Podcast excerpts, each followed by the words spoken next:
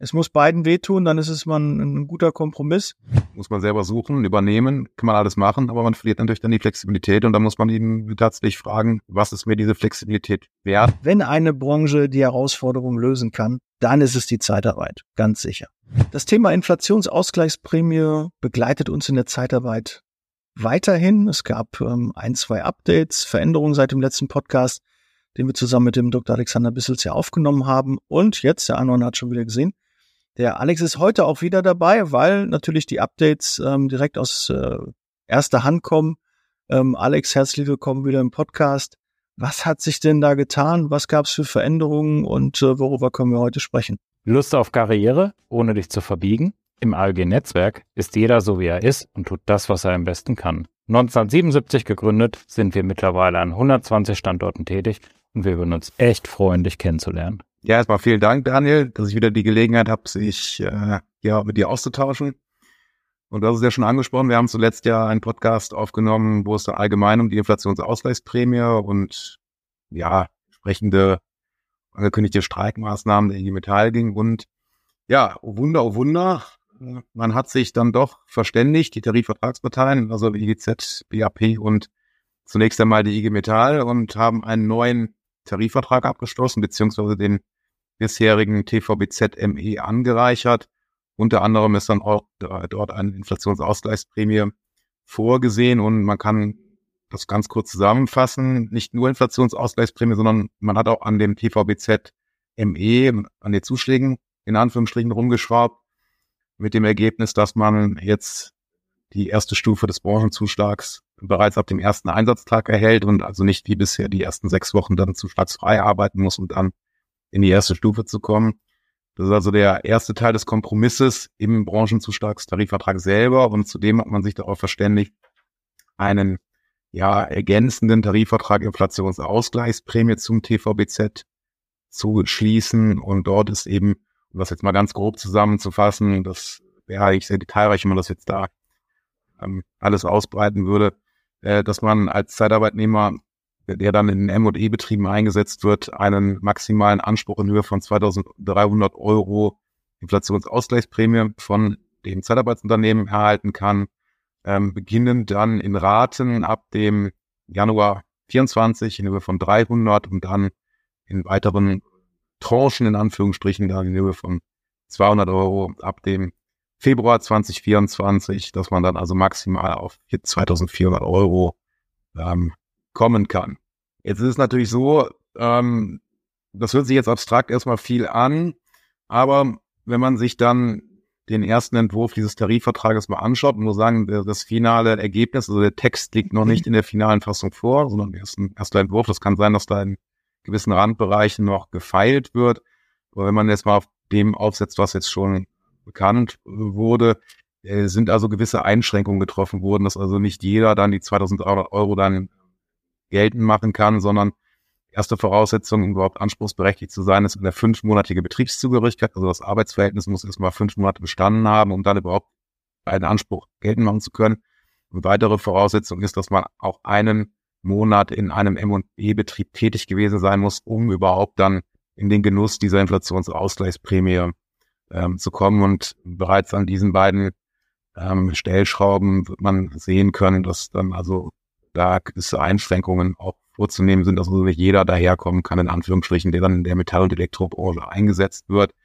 Und ganz interessant, zwei weitere Punkte. Zum einen hat man auch eine Deckelungsregelung, so würde ich es mal nennen, die wir ja aus den, von den Branchenzuständen schon kennen, eingezogen. Das heißt also, die, der maximale Anspruch wird begrenzt durch eine Inflationsausgleichsprämie, ähm, die dann einem vergleichbaren Stammbeschäftigten gezahlt wird. Also der Zeitarbeitnehmer wird also nur gleichgestellt, also nicht besser gestellt wird, also gekappt, abgeschnitten, wenn dann im Immobilienbetrieb möglicherweise eine geringere Inflationsausgleichsprämie gezahlt wird und was sicherlich auch gut und richtig ist, dass bereits gezahlte, freiwillig gezahlte Inflationsausgleichsprämien des Zeitarbeitsunternehmens, was hier in der Vergangenheit auch schon erfolgt ist, Stichwort Mitarbeitergewinnung und eine Retention zu erzeugen, dass also diese auf die tarifliche Inflationsausgleichsprämie angerechnet werden können.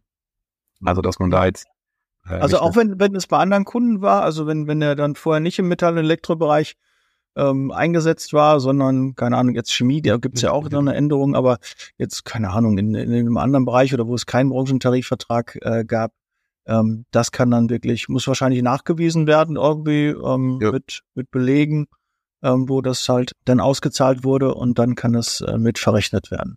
Genau, also es kann dazu führen, wenn man jetzt in der Vergangenheit, das erlebe ich auch bei, bei Mandanten, dass man, äh, weiß ja, wie das war in der jetzt in der jüngeren Vergangenheit hohe Inflation, dass man dann auch freiwillig Inflationsausgleichsprämien gezahlt hat, ist jetzt nicht die Regel, aber kam, kam vor, insbesondere bei qualifizierteren Mitarbeiterpopulationen.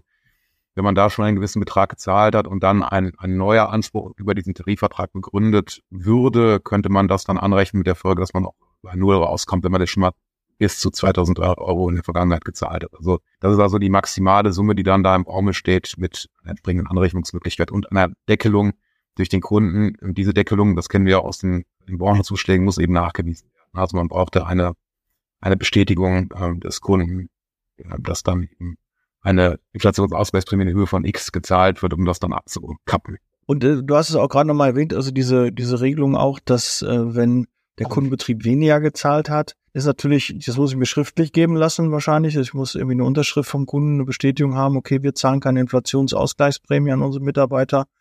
Und dementsprechend ähm, müssen wir dann auch nicht den, den Mitarbeitern, die über die Zeitarbeit ähm, dann eingesetzt sind, auch ähm, diese Prämie zahlen. Das spricht einen ganz wesentlichen, ganz wesentlichen Punkt an. Also das heißt natürlich, wenn dann dieser M&E-Betrieb keine Inflationsausgleichsprämie zahlt, dann ist die automatisch über diese Deckelungsregelung auch für den Zeitarbeitnehmer gleich null. Ne? Also da muss gar nichts gezahlt werden. Erst nachzuweisen und wie, und da wird es natürlich Unmut dann geben oder einer sagt, der hat doch was bekommen oder so. Ja, weil wir wissen natürlich auch, auch ein Vergleichslohn ist halt immer eine Sache, die wir nicht immer so 100% nachvollziehen können. Es ist immer etwas Schwammiges. Wir müssen uns darauf verlassen, was der Kunde uns mitteilt und haben dann nachher Mitarbeiter, die das dann nachher anzweifeln und sagen, auch ich habe mit einem Kollegen gearbeitet, der hat viel mehr bekommen oder der Vergleichsgrund stimmt nicht oder ne, die haben doch eine Prämie bekommen. Ja, da muss man ein bisschen, äh, ja, das wird wieder das einen oder anderen Unmut geben, wenn es halt keine klare äh, Regelung gibt. Entweder alle oder keiner oder so, aber der eine oder andere wird sich auch darüber freuen, weil der Kunde vielleicht nicht bereit ist, diese Inflationsprämie dann äh, mit zu begleiten, obwohl ich weiß, dass ja auch die Tarifpartner, äh, die haben ja auch ihre Kunden informiert, dass die ähm, diesen Betrag ähm, mittragen sollen, dass die Zeitarbeit den nicht alleine trägt, sondern dass sie den eins zu eins kompensieren sollen, so wie das ja auch bei VW dann der, der Fall gewesen ist. Ne? Das war ja auch die Aussage, Genau, du sprichst zwei wichtige Punkte an. Klar, das äh, ist natürlich eine individuelle Betrachtung, je nach Kunde dann. Und da kann es natürlich dann unter Kollegen sicherlich Unmut geben, wenn der eine bekommt und der andere nicht.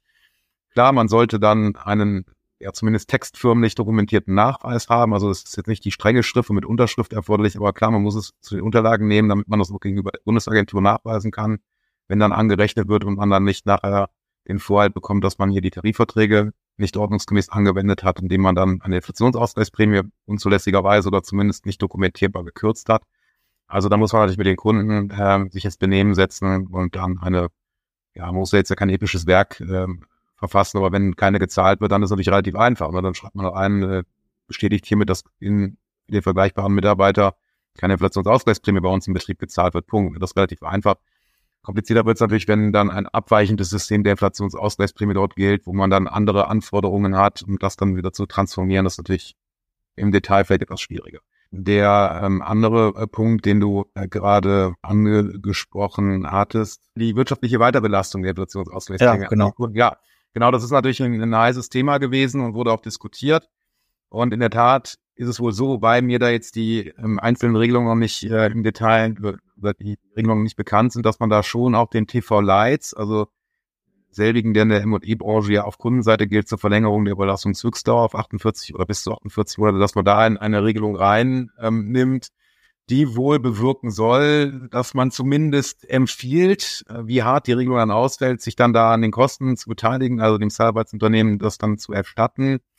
Da muss man aber abwarten, was da rauskommt. Wie gesagt, da habe ich noch keinen Vorschlag ähm, vorliegen, aber das war auch Thema, um dann natürlich die Zeitarbeitsunternehmen, die ja sowieso durch die recht hohen linearen Entgelterhöhungen schon wirtschaftlich gebeutelt sind, dann nicht noch weiterhin in extenso belastet werden. Also das hat man am Schirm und man hat da wohl auch mit den Arbeitgebern der M&E-Industrie beziehungsweise der IG Metall da eine, eine Lösung gefunden, die also dann auch die Kunden also die mhm. M&E-Betriebe damit in die Pflicht nehmen soll. Wie das dann im Einzelnen aussieht, muss man mal abwarten. Aber das ist ein, ein spannendes Thema, was du sagst. Ne? Denn so oder so ist es natürlich jetzt unabhängig von diesen rechtlichen Komponenten an den Zeitarbeitsunternehmen wegen der Änderungen erster Tag, Einsatztag, dann Branchenzuschlag 15 Prozent, beziehungsweise dann die Inflationsausgleichsprämie ab Januar 24. Das ist es, äh, da jetzt an die Kunden ranzugehen, um dann zumindest auch über Preise mal zu sprechen. Ne? Eine, eine wirtschaftliche Durchleitung dann zu erzielen. Und da sollte man jetzt auch nicht allzu viel Zeit das Land streichen lassen, denn insbesondere die, der, die erste Stufe und die Wegfall, der Wegfall dieser sechs Wochen, das geht schon ab dem 1.9.23 los. Und jetzt wissen wir alle, klar, jetzt sind die Sommerferien losgegangen oder beginnen jetzt in den Bundesländern, dann ist man dann auch ja. Anfang, Mitte, Ende August und dann zack, hast du den ersten Neunten und man hat vielleicht nichts geregelt, weil dann die Ansprechpartner in Urlaub sind. Also da kann man nur sagen, da jetzt bitte nicht trödeln, sondern da zeitnah auf die Kunden zugehen, was den Branchenzuschlag selbst betrifft und natürlich dann auch perspektivisch, was dann die Inflationsausgleichsprämie an, betrifft, dass man das also auch dann direkt mitregelt. Ich habe gerade schon überlegt, habe ich irgendwie ein Déjà-vu, irgendwie das Gespräch habe ich da irgendwie schon geführt. Ähm, das war allerdings im, im Liebe Zeitarbeit Club, haben wir schon äh, ja. dieses Thema gehabt. Also alle, die im Liebe Zeitarbeit Club sind, die bei der letzten Session, die vor zwei Wochen äh, fast genau war, da haben wir auch schon gerade dieses äh, Thema auch gehabt. Äh, du warst da ähm, leider im Urlaub, ähm, aber dafür ja. haben wir den Podcast, dass wir das jetzt ähm, so ein bisschen hier auch ähm, dann ausbreiten können. Wer noch nicht im Liebe Zeitarbeit Club ist, kann sich gerne, unten findet ihr an den Show Notes auch den Link und auf der Homepage seht ihr auch die Anmeldung. Wir haben mittlerweile 300, 302 äh, Mitglieder schon, liebe Zeitarbeit Club. Also ist kostenlos. Wer noch gerne Mitglied werden möchte, ähm, kann das jederzeit äh, gerne tun. Ja, äh, man hat noch ein bisschen Zeit, äh, dass man das Ganze umsetzen kann. Bis September ist noch ein bisschen klar. Ferien, hast du gerade gesagt, ist, ist ein Thema. Natürlich kam auch ein bisschen Unmut in der Branche auf, warum wir jetzt wieder was zahlen müssen, aber ich glaube, das kommt auch eher von, ähm, von dem einen oder anderen Protagonisten, der dann irgendwie denkt, er kommt äh, an allem vorbei und muss dann auch einmal nicht zahlen. Ähm, das war einfach nicht äh, realisierbar. Es muss beiden wehtun, dann ist es mal ein, ein guter Kompromiss. Sagst und, es, ja. Äh, das war auch in diesem Fall ähm, so. Und wir haben noch ein bisschen Zeit es ist erst im Nachgang wird es gezahlt und äh, wir können noch gucken, dass wir das einpreisen. Die Frage war natürlich dann auch, ähm, die sich schon im Club dann auch gestellt wurde, rechne ich das auf die Stunde um oder wie, wie belaste ich es dann, dann weiter? Wie, wie, wie kalkuliere ich es? Ähm, in einer Summe. Wenn man natürlich das auf die Stunde macht, äh, ist es natürlich ein kleinerer Betrag, wird nicht so ganz auffallen, aber natürlich ähm, kann man da auch Pech haben, dass der Mitarbeiter vielleicht äh, nicht auf die Stundenanzahl kommt und äh, dass man dann vielleicht doch, ähm, muss man halt selbst kalkulieren, was ist besser? Ist es pro Stunde, ist es eine Einmalzahlung? Macht es Sinn? Einmalzahlungen sind immer schwierig beim Kunden zu bekommen.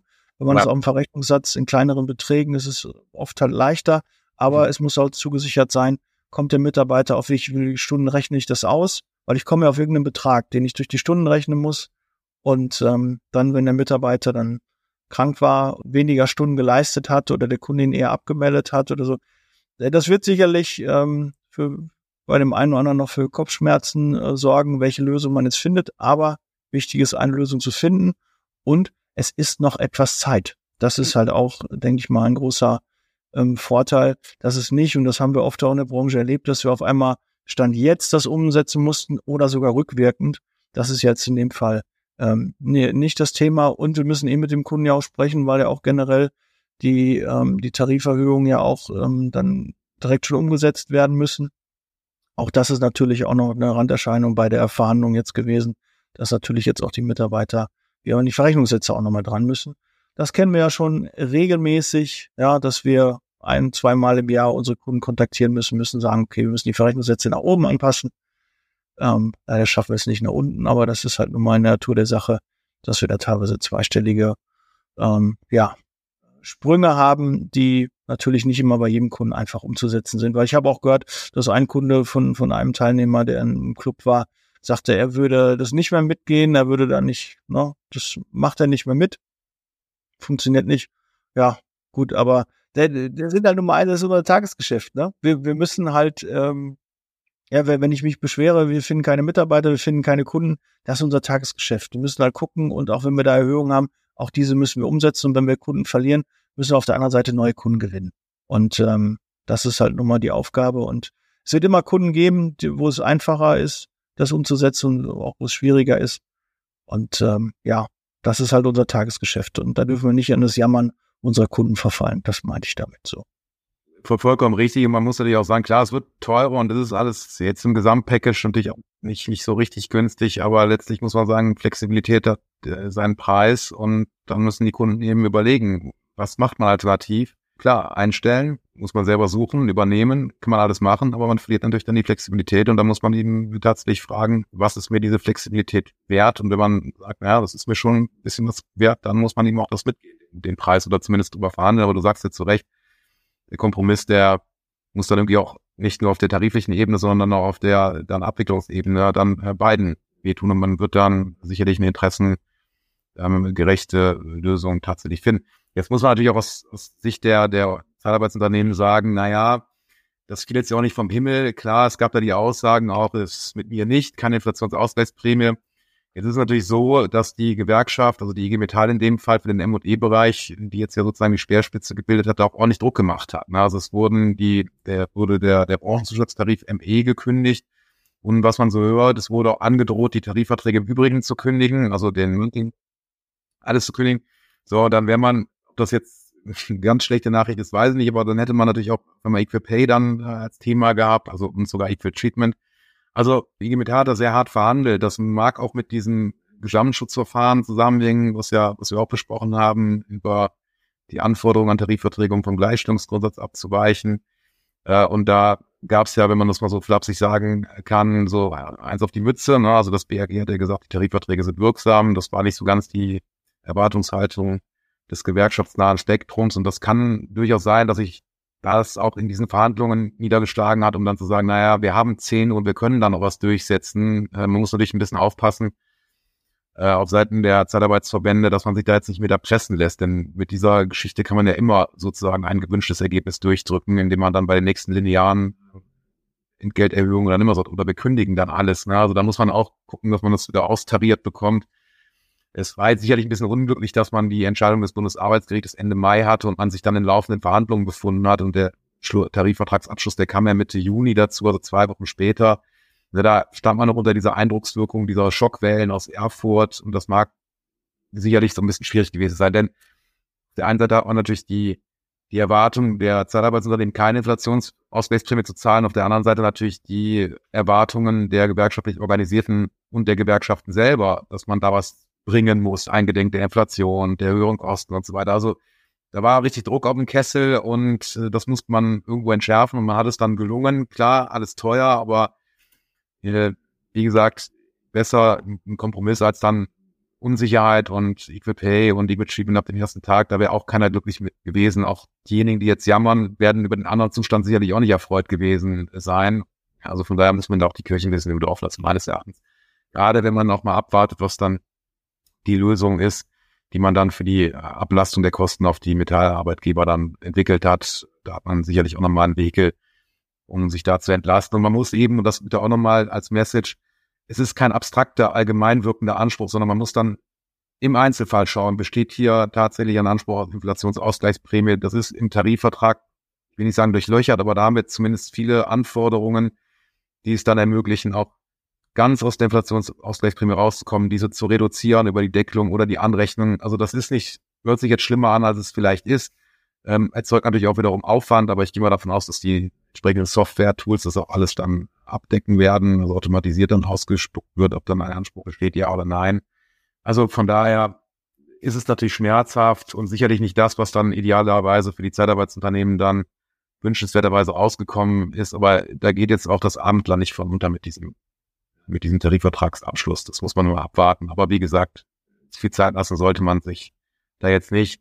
Zumal, das jetzt noch als ergänzende Erwägung, dieser Abschluss im MOD-Bereich, ich sage das gerade so, ist ja die Speerspitze oftmals so eine Art Pilot-Tarifvertrag auch übertragen wurde, in Anführungsstrichen auf den äh, Bereich der äh, tariflichen, der, der TVBZ, die von der IGBCE abgeschlossen wurden. Die sind ja auch gekündigt worden und dann hat man aber relativ schnell Anfang Juli das Tarifergebnis ähm, aus dem Metall- und Elektrobereich übernommen. Heißt also, auch die erste Stufe ab dem ersten Einsatztag und dann auch diese Staffelung bei der Inflationsausgleichsprämie äh, wurde dann in das Verhandlungsergebnis eingeschrieben und da habe ich jetzt auch kein nichts gehört, dass das widerrufen wurde, also sowohl im M&E als auch im Chemiebereich, sondern das wird dann jetzt umgesetzt und ich gehe davon aus, dass dann auch die noch nicht angepackten tariflichen Branchenzuschläge, die jetzt von Verdi und der EVG geschlossen wurden und die weiteren von der IG Metall, dass die auch entsprechend angepasst wurden, dem Benchmarking nach dem Vorbild des TVBZME. Weil das ist echt so jetzt so ein Thema, jetzt wird es wahrscheinlich ähm, äh, flächendeckend äh, passieren. Deshalb ist es auch ja, so flächendeckend, aber nur, wir reden ja immer noch um die ja. Bereiche Branchenzuschläge. Ne? Also ja. alles, was jetzt nicht tariflich über die Branchenzuschläge geregelt ist, da gibt's keine Inflationsausgleichsprämie, zumindest keine verpflichtende. Mhm. Das muss man immer im Hinterkopf Ja, das ähm, auch eine, eine wichtige Info. Aber äh, Sven Kramer und, und das Team dahinter, was die Tarifkommission ähm, angeht, was die Verhandlungen angeht. Ähm, ich glaube schon, dass sie da einen guten, oder bin mir sicher, dass sie da sagen jetzt Punkt, ja, es ist ein, ein gutes Ergebnis gewesen, was hart äh, erkämpft war. Mich haben jede Woche ähm, zig Anfragen erreicht, gibt schon was Neues. Daniel, weißt du mehr äh, als die anderen, kannst du schon was ähm, auslassen. Und wenn ich das schon bekomme, wird sicherlich der Verhandlungsführer und sein Team ähm, äh, sehr, sehr viele Anfragen in diese Richtung bekommen. Und da war so dementsprechend Druck auf dem Kessel wie man so schön sagt, umgangssprachlich. Und ähm, da auch einen kühlen Kopf zu behalten, ein gutes Ergebnis rauszubekommen, wo man weiß, man wusste von vornherein, da wird man nicht mit Null rausgehen. Ne? Das wird man nicht einfach so, ach komm, und nee, dann sagen die, machen wir nicht, sondern es war schon klar, dass was kommt. Und dass immer noch den einen oder anderen gibt, der sich dann beschwert. Ich habe auch irgendwie von wütenden Mails äh, gehört, die, die versendet wurden. Ne? Vielleicht hat der eine oder andere noch einen Fax geschickt. Ähm, ne, aber das, noch, ja, richtig, ja. ja auch, auch, auch das äh, wird es noch geben und wir müssen es umsetzen. Es führt kein Weg dran vorbei. Und ich glaube, wer es hätte uns schlimmer äh, treffen können. Und wichtig, es ist in der Vergangenheit, auch wenn die Zeit knapp ist, aber da haben wir schon ganz andere Sachen geschafft. Und wenn eine Branche, ich wiederhole es immer wieder, wenn eine Branche die Herausforderung lösen kann, dann ist es die Zeitarbeit, ganz sicher. Ja, ein schönes Schlusswort, lieber Daniel, ne? Ja, ähm, gut, das heißt, wir haben nichts vergessen. Wir haben es äh, allumfassend äh, erstmal ähm, in der, der Kürze der Zeit, wir sind jetzt bei knapp 23 Minuten, haben wir das, denke ich, gut äh, bearbeitet. Äh, ansonsten, wenn ihr Fragen habt, der Alex steht zur Verfügung, ihr könnt ihn jederzeit ähm, gerne anrufen. Ne? Er bietet ja seine Dienstleistung in dem Bereich ähm, an. Also da habt ihr das Know-how, ihr habt das Wissen, was ihr dort ähm, abrufen könnt. Natürlich äh, gegen ähm, Bezahlung. Und ansonsten äh, ruft mich an, ich stelle gerne den Kontakt her. Äh, wir freuen uns über jede Frage, jede Anregung, ähm, Ideen, äh, neue Entwicklungen. Wenn ihr da irgendwas habt, schreibt uns gerne. Und äh, ja, Alex, vielen, vielen Dank. Ich habe zu danken, war wie immer sehr erquickend. In diesem Sinne, bereit für Zeitarbeit, passt auf euch auf, bleibt gesund und wir hören und sehen uns im nächsten Podcast. Ciao. Der Podcast wurde unterstützt von HR4U, ihrer HR-Software.